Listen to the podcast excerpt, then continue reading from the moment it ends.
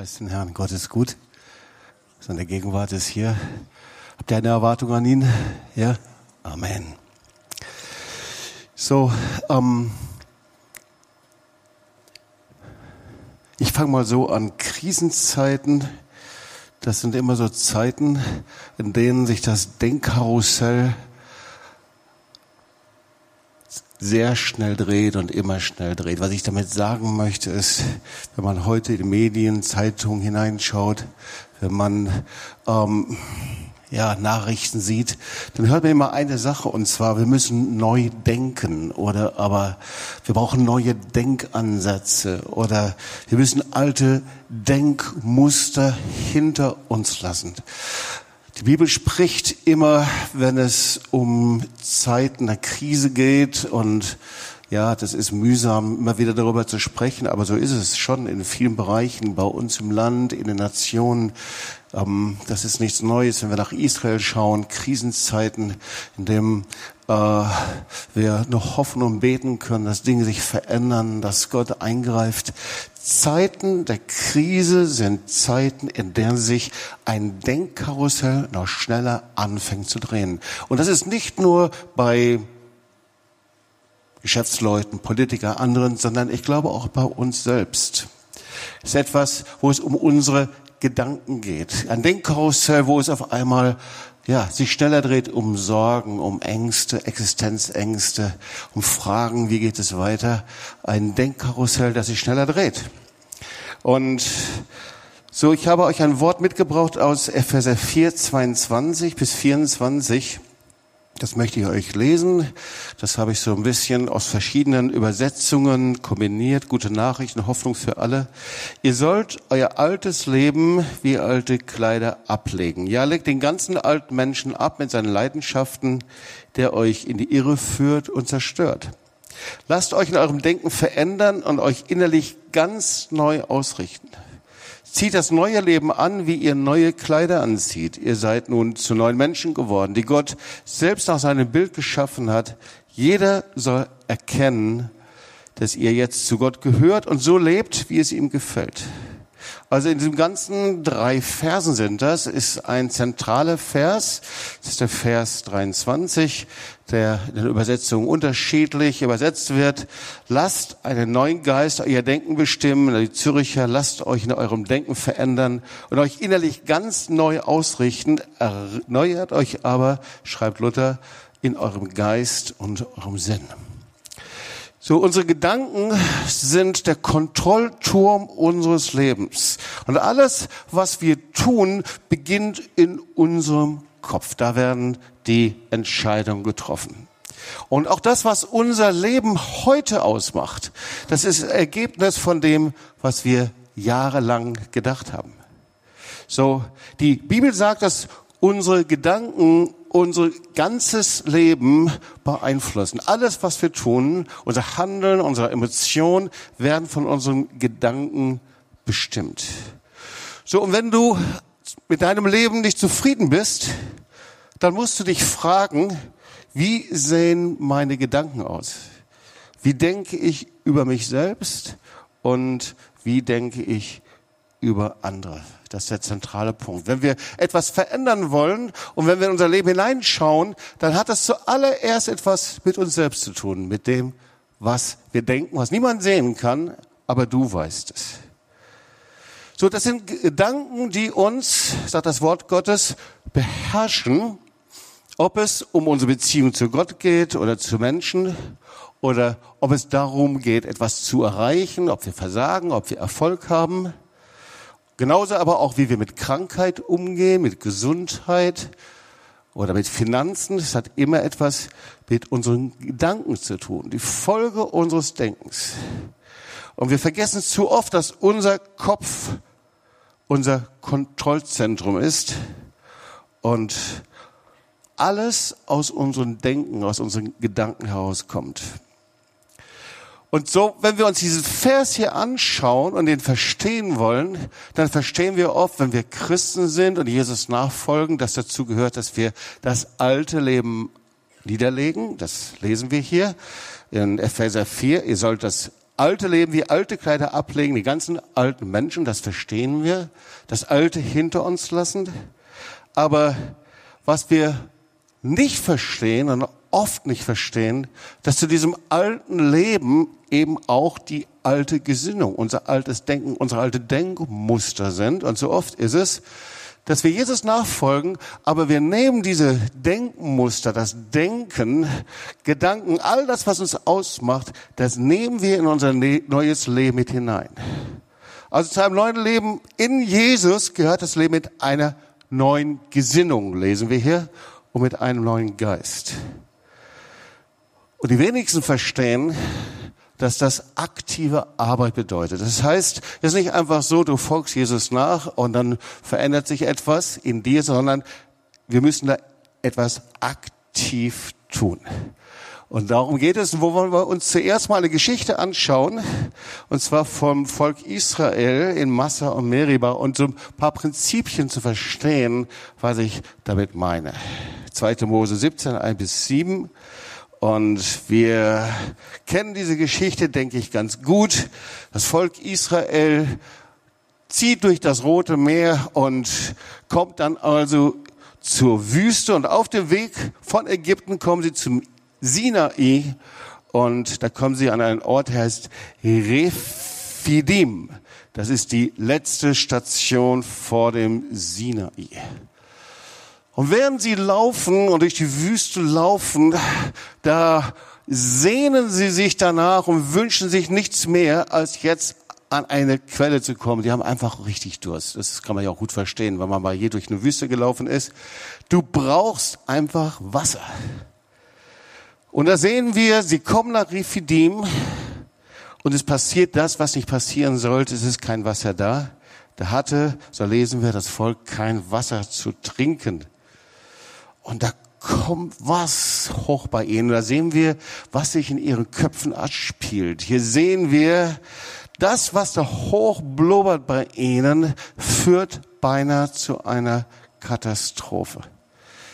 Und sie waren so stark ihren Gedanken ausgeliefert, dass sie keinerlei Kontrolle mehr darüber hatten. Und wie gesagt, das führte beinahe zu einem Desaster. Ich lese mal die Geschichte die ganze Gemeinde der Israeliten zog aus der Wüste Sinnen weiter ihre Tagreise, wie ihnen der Herr befahl. Und sie lagerten sich in Rephidim. Da hatte das Volk kein Wasser zu trinken. Und sie haderten mit Mose und sprachen, gib uns Wasser, dass wir trinken. Mose sprach zu ihnen, was hadert ihr mit mir? Ja, könnte genau sagen, hey, ich habe kein Wasser, wo soll ich das Wasser herholen? Warum hadert ihr? Warum versucht ihr den Herrn? Als aber dort das Volk nach Wasser dürstete, murrten sie wieder Mose und sprachen, warum hast du uns aus Ägypten ziehen lassen? Ja, Mai, warum? Was hat denn das mit Ägypten zu tun? Aber hier steht es. Warum hast du uns aus Ägypten ziehen lassen, dass du uns, unsere Kinder, unser Vieh vor Durst sterben lässt? Mose schrie zum Herrn und sprach, was soll ich mit dem Volk tun? Also, eine richtig Hammerkrise. Sie hatten kein Wasser zu trinken. Sie haderten mit Mose. Die hebräische Bedeutung von hadern ist, sie, sie hadert mit ihrem Schicksal. Sie, sie, sie kämpften innerlich damit. Sie konnten damit nichts anfangen. Sie, sie kämpften innerlich, sie stritten mit Mose. Und dann steht hier eben weiter, sie murrten gegen Gott und gegen Mose, beschwerten sich. Und die Wortbedeutung ist eigentlich, sie äh, ne, ein negatives Denken, das mein ganzes Verhalten ändert. Und ihre negativen Gedanken im Murren hatte so eine Power, so eine Kraft, dass sie Moses infizierten. Ihr kennt ja die Geschichte, wie sie dann weitergehen, wie Moses dann äh, diesen Stock nahm und auf den Felsen haute, aber mit einem Ärger, mit einem Zorn. Und da kam Wasser raus. Und doch war es so, dass der Herr sagte, Moses, stopp, du darfst nicht in das neue Land einziehen. Also die Power, die Kraft von negativen Gedanken, von Gedanken, die uns so kontrollieren können, dass sie zum Desaster führen können. Wir lesen hier, dass sie dadurch den Herrn versuchten. Moses sprach zu ihm, was hadert ihr mit mir? Warum versucht ihr den Herrn? Das Versuchen, das werden wir gleich jetzt noch näher anschauen. Das heißt, warum stellt ihr mich auf die Probe? Versuchen, das heißt, etwas testen, feststellen, ob es funktioniert. Versuchen heißt, ich kann mich nicht so richtig drauf verlassen. Versuchen heißt zweifeln, Unglaube. Und vielleicht halten wir das mal fest einfach. aus dieser Geschichte. Da lesen wir, dieser Ort, hieß Massa. Massa und Meriba. Und Massa ist der Ort der Versuchung. Und Massa ist der Ort, an dem das Volk Israel keine Kontrolle über ihre Gedanken hatten. Und immer dann, wenn der Teufel Gedanken kontrollieren kann, dann kommen wir zu dem Ort der Versuchung. Und interessant, dass dieser Wort Massa so wichtig ist, dass er mehrmals in der Bibel erwähnt wird. 5. Mose 6, Vers 16. Ihr sollt den Herrn, euren Gott, nicht versuchen, wie ihr ihn versucht habt in Massa steht da. Oder Psalm 95, Vers 8. Verstockt euer Herz nicht, wie es zu Meribah geschah, wie zu Massa in der Wüste. Und noch weiter. Jesus nimmt diesen Vers, und deswegen ist er so wichtig, und das ist der Vers, den Jesus in der Wüste nimmt und den Teufel entgegenschleudert. Du sollst den Herrn, dein Gott, nicht versuchen. Ja? Und jetzt gehen wir mal ganz kurz in diese Geschichte hinein von Lukas 4, weil die hat was mit Massa und Meriaba zu tun. Die drei Versuchen, Versuchungen Jesu in der Wüste. Lukas 4, 1 bis 13. Nochmal, also wir können das für uns übertragen. Immer Wüste stehen für Krisenzeiten, für äh, Trockenheit, Zeiten der Dürre, eine Zeit, in der wir immer wieder hineinkommen oder auch nicht nur persönlich, sondern auch äh, in Nationen, in Ländern sind. Und hier sehen wir also diese drei Versuchungen Jesu in der Wüste. Und hier sehen wir, wie Jesus also hineingeführt wird vom Heiligen Geist und zu Beginn seines Dienstes anscheinend etwas tun muss. Ähm, etwas, was beispielhaft ist für uns, was wir, dass wir von ihm lernen müssen. So, hier sehen wir, hier versucht der Teufel, der genannt wird der Verleumder und der Lüge, die Wahrheit in Lüge umzudrehen. Wir wollen uns diesen Vers nochmal gleich kurz anschauen. Ich will mal die ersten Verse kurz lesen. Jesus aber voll Heiligen Geistes kam zurück vom Jordan. Und er wurde vom Geist in die Wüste umhergeführt, 40 Tage lang und von dem Teufel versucht. Das war eine Begegnung zwischen Jesus und dem Teufel. Ja. Und der Teufel steht aber nicht nur für Verführung, sondern für Gedanken, die er versucht, Jesus einzupflanzen. Das ist die Zeit, in der der Versucher angreift, so wird er genannt, der Teufel angreift in den Gedanken und Zweifel, Misstrauen und Ängste zu pflanzen. Diese Zeiten, das sind Zeiten, in denen du nur überwinden kannst, indem du den Altmenschen niederlegst und du deine alten Denkstrukturen und Denkmuster ausgezogen hast. So, Jesus musste in der Wüste lernen, diese Versuchung, diese Gedanken zu überwinden. Dreimal. Und wir sehen hier ein Muster. Und normalerweise, wenn man über diesen Text predigt, dann versuchen wir mal herauszufinden, worum ging es jetzt, wo hat der Teufel versucht, ihn anzugreifen. Aber ich will euch ein etwas anderes Muster zeigen. Weil Jesus reagiert jedes Mal gleich. Der Teufel versucht in unterschiedlichen Ebenen ihn anzugreifen, aber Jesus reagiert immer gleich, immer mit dem Wort Gottes. Dreimal. Und er schafft es auch nicht nach dem ersten Mal, den Teufel zu vertreiben, die Gedanken zu vertreiben, das, was da ist. Er schafft es nicht beim zweiten Mal, er schafft es erst beim dritten Mal. Ist also eine zähe Sache gewesen. Und jedes Mal reagiert er gleich. Er antwortet mit dem Wort Gottes und gebietet dann schließlich dem Teufel zu verschwinden. Und jedes der drei Worte, die Jesus benutzt, und den Teufel entgegenschleudert, das sind Worte, die du in der Wüstenwanderung Israels wiederfindest. Und diese Geschichte steht nicht nur für diesen Sieg Jesu, wie er Satan überwindet und wie er ihn gebietet, dass er verschwinden muss, sondern diese Geschichte steht als ein Muster, wie wir mit Gedanken umgehen können. Wir wollen mal weiter durchgehen. Also er aß in diesen Tagen nichts und als sie ein Ende hatten, hungerte ihn. Und da kam der Teufel, es gibt ja die Parallelgeschichte zu Matthäus auch, der sprach zu ihm, das wird auch der Versucher genannt im Matthäus-Evangelium. Bist du Gottes Sohn, so sprich zu diesem Stein, dass er Brot wird. Und Jesus antwortet, es steht geschrieben, ja, wir sehen hier, Jesus antwortet mit dem Wort Gottes. Der Teufel versucht ihn anzugreifen, in seinen Gedanken etwas einzupflanzen in ihm. Jesus antwortet mit dem Wort Gottes. Und er sagt, der Mensch lebt nicht vom Brot allein. Ich glaube, dass es hier um Selbstversorgung geht. Versuchung Nummer eins in Gedanken. Ich nenne es mal so, die, du hast nicht genug Gedanken. Du hast nicht genug von diesem, von jedem, du hast nicht genug von dem, was andere haben. Vielleicht war es das. Aber hier siehst du Versuchung, Gedanke und er antwortet mit dem Wort Gottes. Dann geht es weiter und der Teufel führte ihn hoch hinauf und zeigte ihm alle Reiche der ganzen Welt in einem Augenblick und sprach zu ihm, all diese Macht will ich dir geben und ihre Herrlichkeit, denn sie ist mir übergeben und ich gebe sie wem ich will. Wenn du mich nun anbetest. Zweite Versuchung, ich nenne es mal die Versuchung der Welt, ja, die sagt, du bist nicht angesehen, du bist nicht anerkannt genug, du hast nicht genügend Power, du hast nicht genügend Gedanken, ja.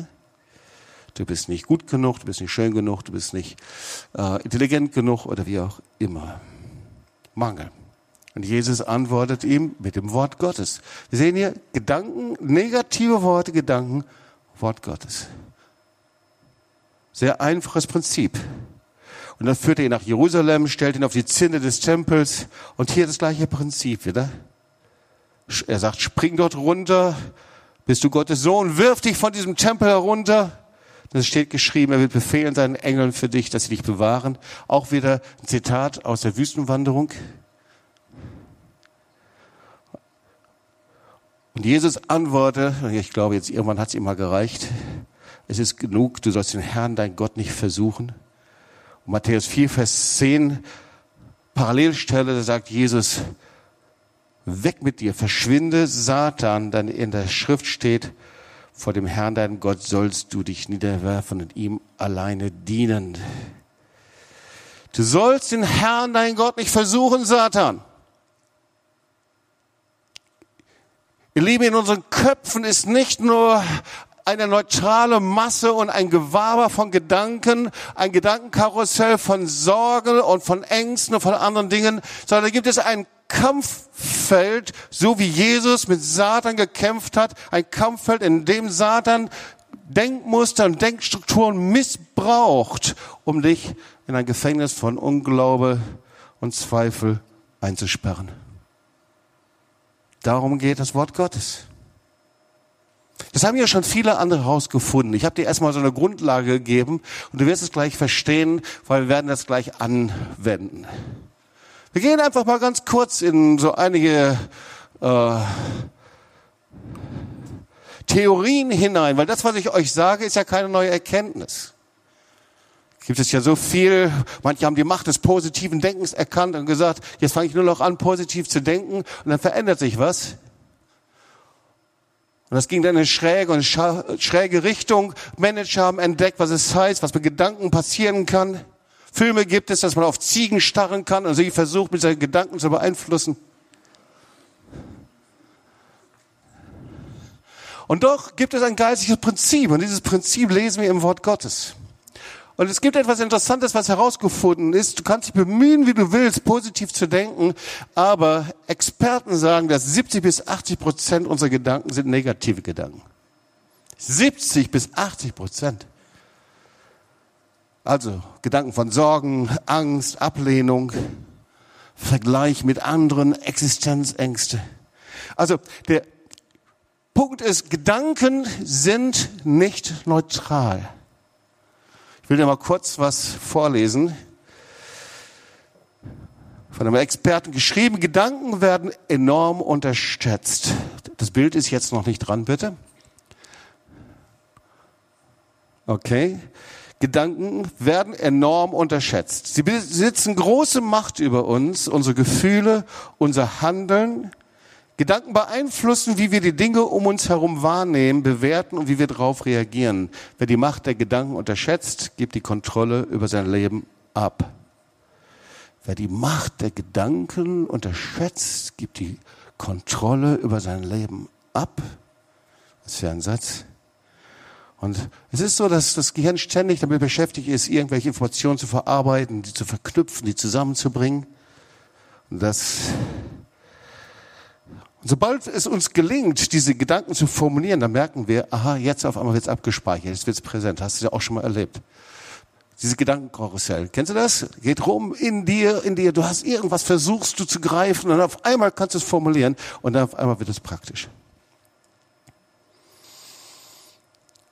Ja, jetzt könnten natürlich Experten das erklären mit diesen neuronalen Netzen im Gehirn und wie es auch immer ist. Aber auf jeden Fall fand ich eine Sache sehr interessant, nämlich es gibt keinen Ort für bestimmte Gedanken in deinem Gehirn. Das heißt zum Beispiel eine kleine Ecke für Ablehnung oder eine kleine Ecke für äh, eine kleine Ecke für Glücksgefühle oder eine kleine Ecke für irgendetwas, sondern diese Gedanken kommen und das Interessante ist, sie verstreuen sich blitzschnell im ganzen Kopf und ziehen sich dann durchs ganze Gehirn und dann auf einmal bist du ganz beteiligt mit allem. Gefühlen, körperlichen Reaktionen und allen Dingen, die du willst oder auch nicht willst. Deswegen kann man Ablehnung zum Beispiel, Minderwertigkeit, Ängste, all diese Dinge körperlich teilweise spüren. Jetzt kann man das Bild anschauen. Das fand ich so cool, dieses Bild. Ja, hier hast du also den Kopf innen dran, deine Gedanken und die Gedanken sind, warum immer ich? Was stimmt nicht mit mir? Was wird bloß aus mir? Was denken Menschen über mich? Wie konnte das passieren? Was wäre, wenn? Hm, ihr kennt sehr wahrscheinlich diese Gedanken nicht, oder? Genau. Und diese Gedanken ziehen mich immer tiefer hinein und immer tiefer in meinen Körper, immer tiefer in meine Existenz hinein. Sie umfassen mein ganzes Leben. Sie haben Power, die sind nicht einfach so. Ich kenne das nicht, die Gedanken sind frei, wer kann sie erraten? Yep, erraten kann man sie manchmal nicht, aber sehr oft doch. Vor allen Dingen, wenn man vorne steht und predigt. Also gibt es eine enorme Macht und Kraft und Power, die unterschätzt wird. Und unsere Gedanken beeinflussen massiv, wie wir die Dinge um uns herum wahrnehmen, wie wir sie bewerten und reagieren. Deswegen ist das Merkwürdige, da können zwei unterschiedliche Menschen sein und können eine Situation völlig anders wahrnehmen. Du denkst, aber bin ich im falschen Film? Das war doch völlig anders. Und die Person oder du bist völlig überzeugt, dass es so war, wie es war. Völlig unabhängig wie wirklich die Fakten waren. Also für uns wird in unserem Kopf auf einmal das, was wir uns vorstellen, wir können das Bild wieder wegmachen bitte, das, was wir uns vorstellen, kann auf einmal zu einer Realität werden. Je nachdem, wie die Denkmuster, Denkstrukturen, wie die Vorstellungen uns sind, wie wir die Dinge ansehen. Völlig unterschiedlich. Und schau mal, ich habe euch ja gesagt, dass wir es anwenden. Wir gehen zur Geschichte von Massa und Meriba, dieser Ort der Versuchung. Da denkst du, wie kann denn das sein? Das Volk Israel hat gerade Ägypten verlassen, sie waren Sklaven. Da waren die zehn Plagen.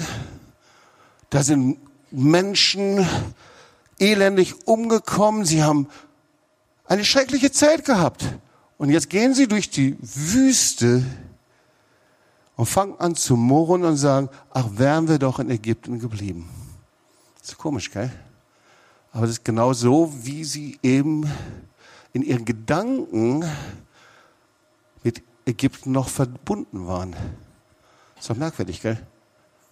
Kennen wir auch von Menschen, Menschen, die aus schwierigsten Situationen auskommen, katastrophalen Verhältnissen und Gott heilt sie, befreit sie, tut herrliche Dinge. Auf einmal verändert sich das ganze Denken und du merkst, dass ihre Denkstrukturen sich noch nicht verändert haben.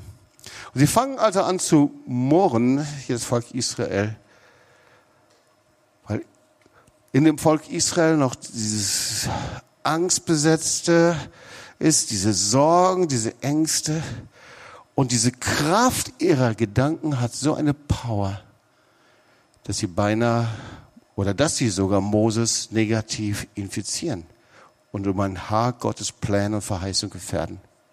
Und da schauen wir uns nochmal die Geschichte in Lukas 4 an. Die Versuchung Jesu in der Wüste. Der Teufel greift in der Wüste die Heilspläne Gottes an. Er greift eigentlich nicht Jesus an, sondern er greift Jesus als Herrn und Erlöser, als Sohn Gottes. Die Heilspläne Gottes greift an. Er versucht, die zu zerstören und zu stoppen. Und er weiß, wenn Jesus nur bei einem dieser Worte auf ihn reagiert hätte und das angenommen hätte, dann wäre ihm das gelungen. Also Gedanken sind nicht neutral, das ist der erste Punkt. Der zweite Punkt, es gibt ein Gesetz der Anziehung.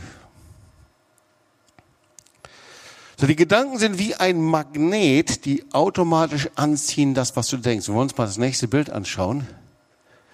Da sind also Gedanken wie ein Magnet. Denkst du positiv, von Menschen, von Situationen, von Dingen, von Umständen, dann ziehst du das auch an. Kennst du Menschen, die wirklich durch schwierige Situationen gehen, die krank sind und du denkst, oh, das tut mir so leid, wie die Person lebt.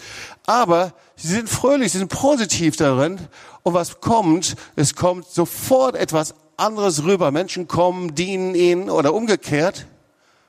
Menschen, die eben nur Probleme sehen und die Dinge da sind und bewegen und sich darin leben einfach ziehen das in ihren Gedanken an.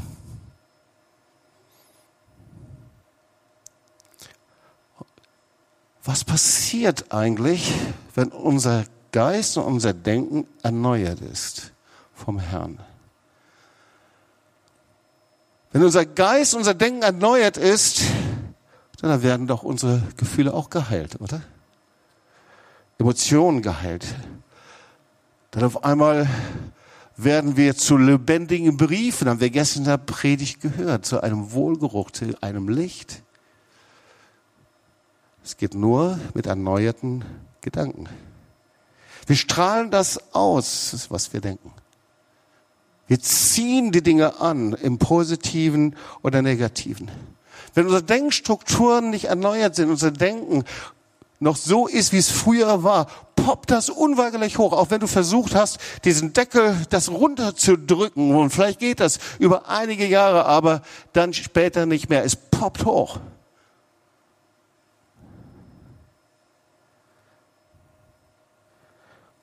Und das sehen wir hier bei Paulus.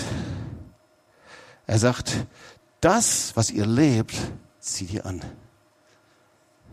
Das, was ihr denkt.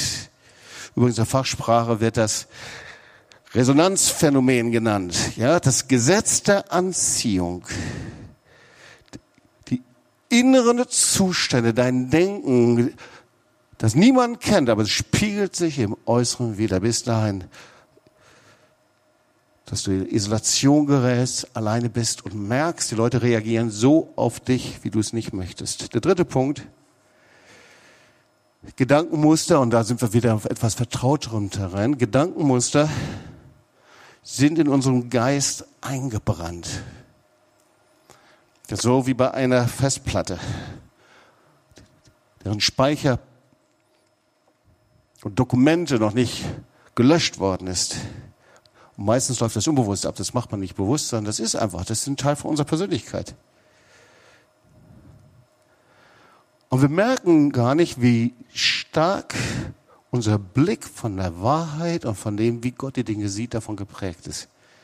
Und manchmal, ich zitiere dir mal einen Satz, den ich gelesen habe, wir merken gar nicht, wie uns unser Denken manipuliert und sich eine Wahrheit konstruiert, die mit der Realität so viel zu tun hat wie Star Wars.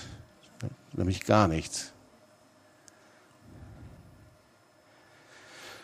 Und das ist uns vertraut aus manchen Seelsorgen, Gesprächen, Erlebnisse in der Kindheit, Erfahrungen, Dinge prägen sich ein, schnitzen sich ein in den Erinnerungen, in den Gedanken.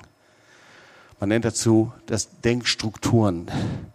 Natürlich zuallererst von den Menschen, die du liebst oder von denen du verletzt worden bist, die du geliebt hast, die einen direkt umgeben. Sätze, Verhaltensweisen, Dinge, die Reaktion hervorrufen. Sätze, die wir so gut kennen, ja. Und äh, dann auf einmal poppen die hoch, egal in welcher Generation du bist. Ja, nimm dich nicht so wichtig, du Versager, nichts nutzt, du, du kannst, musst was in Ordnung bringen, ohne Fleiß kein Preis, du bist zu hässlich, du bist zu dünn, du bist zu unsportlich, du bist zu unmusikalisch, du bist zu was, nie machst du was richtig, du kannst nicht logisch denken, du wirst die Schule niemals schaffen, du warst eine Niete und bist eine Niete in Mathe und du wirst es bleiben. Aus dir kann nichts werden, du bist dumm wie Bohnenstroh und so weiter und so weiter. Wir lachen, ja. Aber wenn ich jetzt mal bitten würde, die Hand zu strecken, wer solche Sätze noch in sich trägt, wären wir, glaube ich, ziemlich erschüttert, wie stark diese Sätze uns prägen. Es ist wie eingebrannt. Und wenn wir diese Dinge eben hören und in uns sind und nicht losgeworden sind, dann sind das wie gespeicherte Dokumente. Ist etwas, was hochpoppt. Sitzt im Unterbewusstsein, ist drin, sind die Deckstrukturen. Und das kommt meistens hoch, wenn wir es nicht brauchen. Und wir reagieren entsprechend so, selbstverständlich. Und dann sind, sind wir in der Falle. Der vierte Punkt. Dein Kopf, dein Kopf kann zu einem Kampffeld des Teufels werden. Jetzt ist es ja so, wenn man sich irgendwelche Texte anschaut von Pfarrern, Theologen, die nennen ja Teufel ein veraltetes Konzept. Aber das Wort Gottes ist sehr eindeutig. Das ist nicht das Ergebnis einer fundamentalistischen Theologie, sondern die Bibel spricht sehr klar und eindeutig, dass es einen Kampf gibt zwischen Licht und Finsternis, dass der Gegenspieler der Menschen und der Erlösung, der Heilspläne Gottes einen Namen hat. Und sein Name heißt Satan, Lügner von Anfang an, Verleumder. Ein gefallener Engel, der gegen die Pläne Gottes steht. Ist interessant, dass ich mich bekehrte. Mein, ich, meine, die Geschichte von meiner Familie oft erzählt. Mein Vater war überzeugter Humanist und ich war Teenager. Das war das Erste, dass er mich fragte. Jobs, glaubst du jetzt an den Teufel? Das war ihm sehr befremdlich. Ich konnte ihm damals keine Antwort geben. Ich habe gesagt, ja, äh, ich glaube, es gibt etwas Böses. Oh nein. Ich musste selber erleben, dass ich Befreiung von dämonischen Mächten und Gewalten erfahren musste, von Ketten und Zwängen. Und das, was im Wort Gottes steht, real ist. Und dieser Kampf zwischen Jesus und Satan ist real. Und so kann unser Kopf, unser Kopf zu einem Kampffeld des Teufels werden. Weil schau, er gebraucht alte Gedankenmuster, er gebraucht eingebrannte Erfahrungen, er missbraucht alte Gedankenvorstellungen er verwendet sie gegen dich. Und deswegen ist es so wichtig, was wir hier lesen, wenn wir unser Leben Jesus geben und ihn nachfolgen, ist das eben nicht nur, dass wir unser altes Leben niederlegen. Und das ist gewaltig, dass wir es tun. Aber anders geht's nicht. Ja, Epheser 4, 22 sagt Paulus, ihr sollt euer altes Leben wie alte Kleider ablegen. Altes Leben. Sündiges Leben. Fleischliches Leben. Den ganzen alten Menschen mit seinen Leidenschaften und Lüsten der euch in die Irre führt und zerstört, ihr Lieben, das ist das Wort Gottes. Wir glauben nicht an ein humanistisches Liebesevangelium, sondern wir glauben an einen Gott der Liebe, der seinen Sohn gesandt hat, um die Werke des Teufels zu zerstören.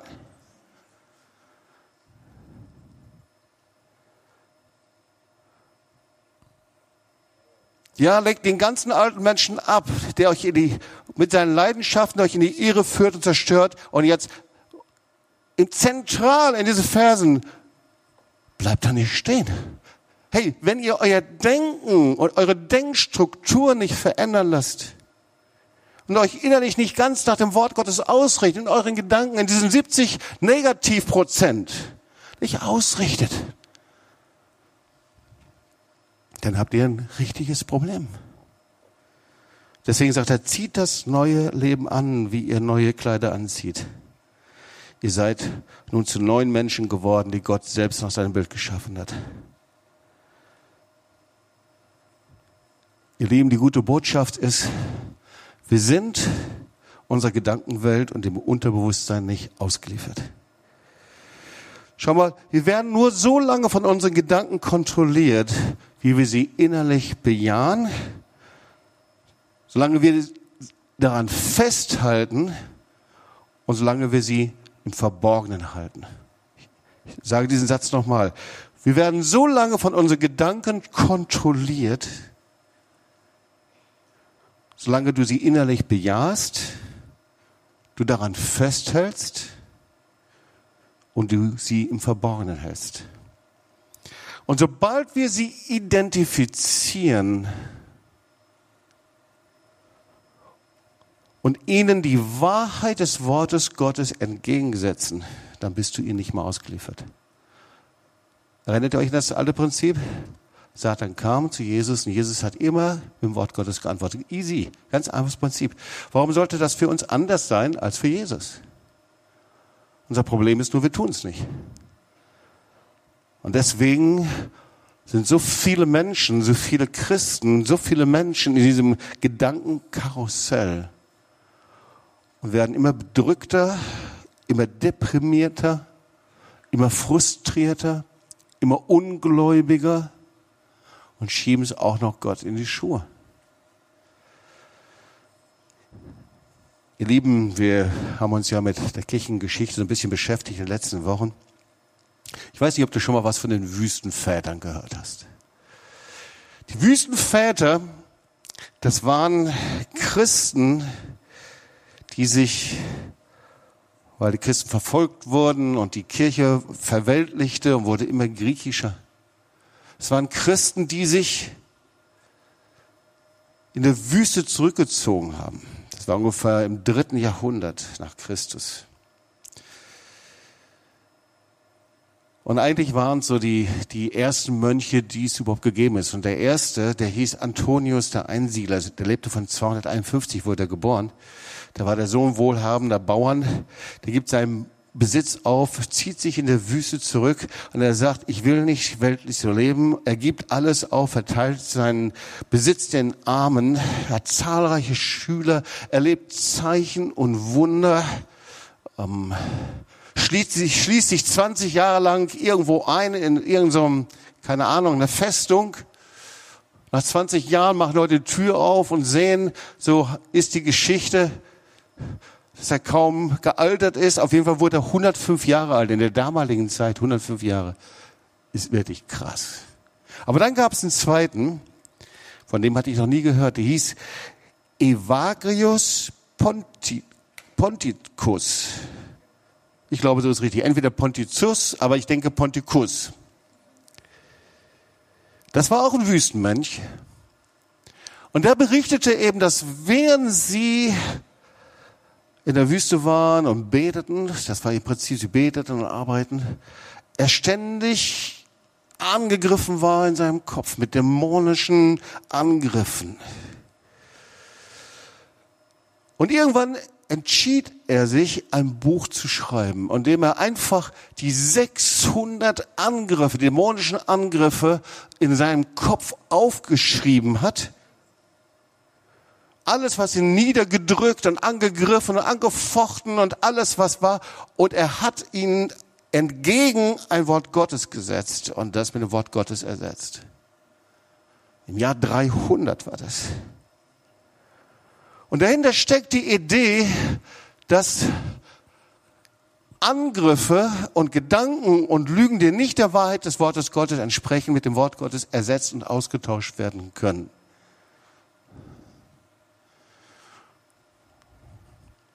Und das ist interessant.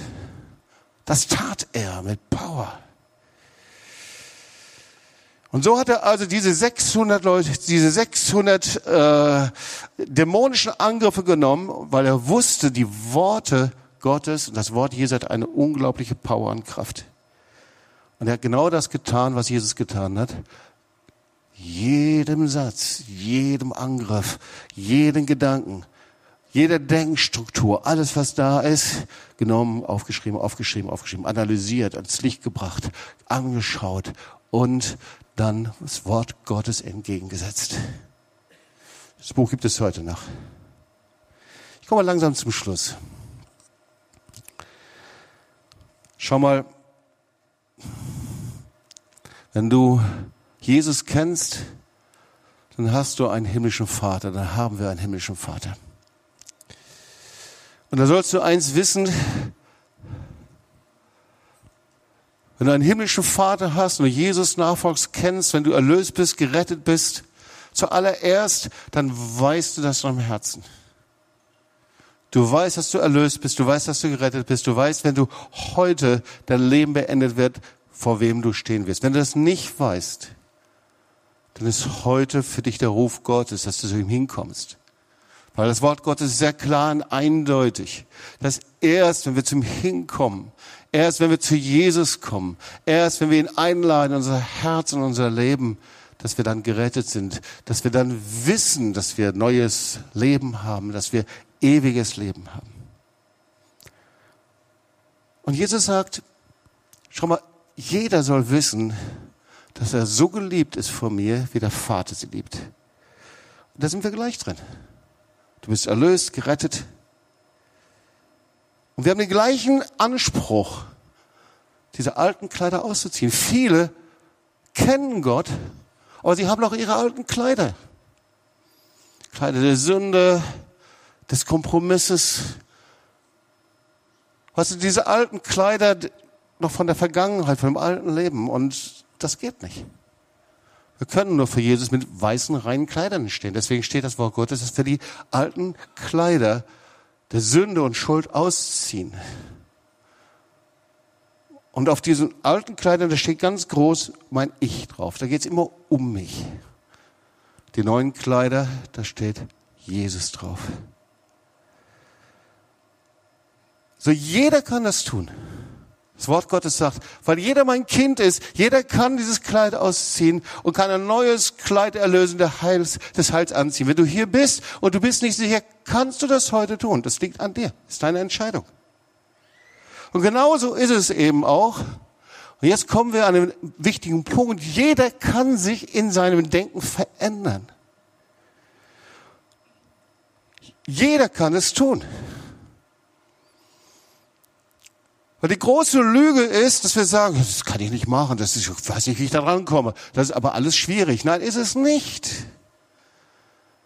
Wir sehen es hier im Wort Gottes. Genauso leicht, wie du die alten Kleider ausziehst, kannst du genauso dein Denken verändern.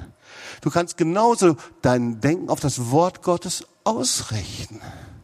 Kann jeder tun. Wenn du es willst. Ja? Wenn du es willst. Schau mal, die Bibel unterscheidet zwischen drei Dingen. Sie unterscheidet zwischen Glauben, zwischen Zustimmung und zwischen Hoffnung. Ich will dir das kurz erklären. Wenn du also im Metzigen Shopping gehst, und da siehst du, ich weiß nicht wo, eine wirklich coole Handtasche. Und du stehst vorm Schaufenster und du möchtest die gerne haben. Und es gefällt dir so gut, aber du gehst nicht rein, dann hast du die Handtasche nicht in deiner Hand. Ist doch easy, oder? Du stimmst innerlich überein und du möchtest es gerne, aber du tust es nicht. Das ist Zustimmung. Du kannst hier das Wort Gottes hören. Du kannst bei dir selber sehen, wow, ich habe diese Denkstrukturen, Denkprozesse, diese Gedankenkarussell ständig in Sorge, in Ängsten, in Minderwertigkeit, in Ablehnung und wie diese ganzen Dinge heißen diese alten Denkstrukturen, wo, wenn ich mich nicht ernst genommen fühle, dann, dann reagiere ich sofort. Oder aber, wenn ich die Dinge sehe, wie ich sie in der Vergangenheit gesehen habe und alle anderen sehen es anders als ich.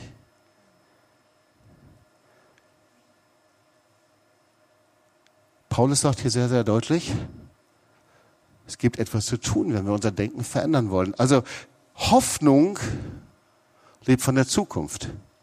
Also du stehst vor diesem Schaufenster, schaust dir die Handtasche an und du sagst, mm, gefällt mir gut. In nächster Zeit könnte es gut sein, dass ich die Handtasche kaufe. Dann hast du die Handtasche aber immer noch nicht in der Hand. Das ist Hoffnung. Glaube ist immer im Jetzt. Das heißt, ich nehme das Wort Gottes und ich setze das Wort Gottes in die Tat um. Glaube ist, du stehst dort, siehst die Handtasche und was machst du? Du gehst rein, nimmst dein Geldbeutel und kaufst die Handtasche. Der Glaube ist jetzt, ist tätig. Okay? Passivität hält still, handelt nicht, trifft keine Entscheidung.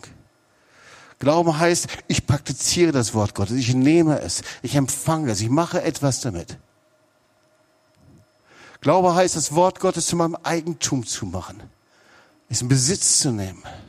Das ist nichts Intellektuelles. Ihr Lieben, das Wort Gottes ist nicht einfach ein historisches Geschichtsbuch, sondern das Wort Gottes ist ein Teil von ihm selbst. Gott bringt sein Wort selbst in Existenz. Johannes 6, Vers 63, die Worte, die ich zu euch geredet habe, sind Geist und Leben. Das Wort Gottes, Geist und Leben. So was machen wir. Habt ihr verstanden, was ich euch sagen wollte? Konntet ihr das ergreifen? Was machen wir damit? Ich glaube, dass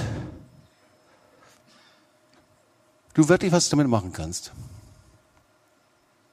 Und ich habe gedacht, wie wäre es, wenn du deinen Urlaub mit einer sehr besonderen Kur verbringst, eine Urlaubskur. Und zwar die Kur des Lebens mit einem neuen und befreiten Geist. Amen. Also so eine Kur. Ich meine, wir investieren ja unheimlich viel. Wie wäre es, wenn du etwas da hinein investierst? Also nimm doch, wie wäre es, wenn du das All-Inclusive-Package vom Heiligen Geist annimmst für das Wort Gottes? Ich bin überzeugt, wenn wir das tun oder das tust, werden wir hier in sechs Wochen sein und Zeugnisse hören von Menschen, die von Depression frei wurden, von Angst, Selbstablehnung, falschen Bildern und Selbstbildern, Minderwertigkeit. Es braucht eine Entgiftungskur. Es braucht eine Entprogrammierung, nennt man das so, ein Löschen der alten Dokumente auf der Festplatte meines Geistes und gleichzeitig eine Neuprogrammierung des Heiligen Geistes durch das Wort Gottes. Manchmal sind wir schrecklich faul, ihr Lieben. Wir wollen den Kick haben und die Erfahrung und Dinge, die Gott tun möchte und verstehen nicht, was hier in der Bibel steht. Dass wir uns erneuern sollen durch den Geist. Und vielleicht, wie wäre es, wenn du deine Energie, deine Zeit dazu gebrauchst, ich weiß nicht, so, so wahrscheinlich braucht es dann jeden Tag eine Stunde, anderthalb Stunden ungefähr. Zeit und Energie, um diese Dokumente auf der Festplatte zu löschen. Das Wort Gottes zu nehmen. Vielleicht sogar, indem du so ein Buch anfertigst. Also wenn das bei dem funktioniert hat, das mache ich auch. Und wie geht das? Gleich beten wir zusammen. Erstens, ich lerne Gedankenmuster, alte Gedankenmuster zu erkennen. Das muss ich mal so ein bisschen aufspüren. Warum denke ich immer so in bestimmten Situationen? Warum reagiere ich immer gleich, obwohl ich das gar nicht tun möchte? Auf was basieren meine Einschätzungen? Warum ist das so? Ist das, was ich denke, ist es wirklich so? Oder gibt es immer drei andere Leute, die sagen, es ist aber ganz anders und du bist stur wie ein Esel und bleibst dabei? Weißt du, wovon ich spreche? Oder du hast traditionelle Glaubenssätze, Dinge, die du schon gelernt hast vom Vater, Mutter, Papa, Mama, woher auch immer, vielleicht schon von den Urgroßeltern, die es immer schon gesagt haben. Sparen zum Beispiel. Oder die Situation, die ich mir anschaue, das heißt, du analysierst einfach mal so die Gedanken, die in dir sind. Sorry, das ist jetzt mal nicht so was fürs Gefühl, sondern einfach mal was fürs Tun. Das zweite ist, ich schreibe diese Gedankenmuster auf. Gedankenmuster bekennen, erkennen, das zweite bekennen und Vergebung bitten. Boah, was wird dann passieren? Der dritte Punkt, Gedankenmuster ablegen. Durch Gebet. Indem ich sie niederlege und sage, Herr, ich lege das nieder vor dir, ich bringe das zu dir hin. Und jetzt kommt der nächste Punkt. Ich tausche sie mit dem Wort Gottes aus. Und das machst ja du. Ja? Da kommt niemand und schreibt selbst was dahinter, sondern du nimmst das Wort Gottes und sag, Herr, in mir ist so eine Minderwertigkeit. Ich fühle mich ständig abgelehnt. Ich habe ständig das Gefühl, die Leute gehen an mir vorbei. Das sind Gedanken ständig. Nach jedem Gottesdienst denke ich drüber nach, wer hat mich angelächelt und wer hat mich nicht angelächelt. Mit wem habe ich zusammen gewesen und warum haben die jetzt und treffen sich und warum bin ich nicht angesprochen? Weißt du, worüber ich spreche? Und wenn ich dann abends unter der Woche bin, dann ist es noch schlimmer. Gedankenmuster erkennen, ablegen, mit dem Wort Gottes austauschen und sagen, Herr, aber deine Perspektive ist völlig anders. Du bist der gute Hirte, du führst mich auf frische Weide. Herr, ich bin in deiner Hand, weder hohes, tiefes, Mächte noch Gewalt, nichts kann mich aus deiner Hand reißen. Austausche mit dem Wort Gottes. Komm, lass uns mal aufstehen, wir wollen zusammen beten. Epheser 4, 22. Ihr sollt euer altes Leben wie alte Kleider ablegen. Ja, legt den ganzen alten Menschen ab mit seinen Leidenschaften. Der ganze alte Mensch, der euch in die Irre führt und zerstört.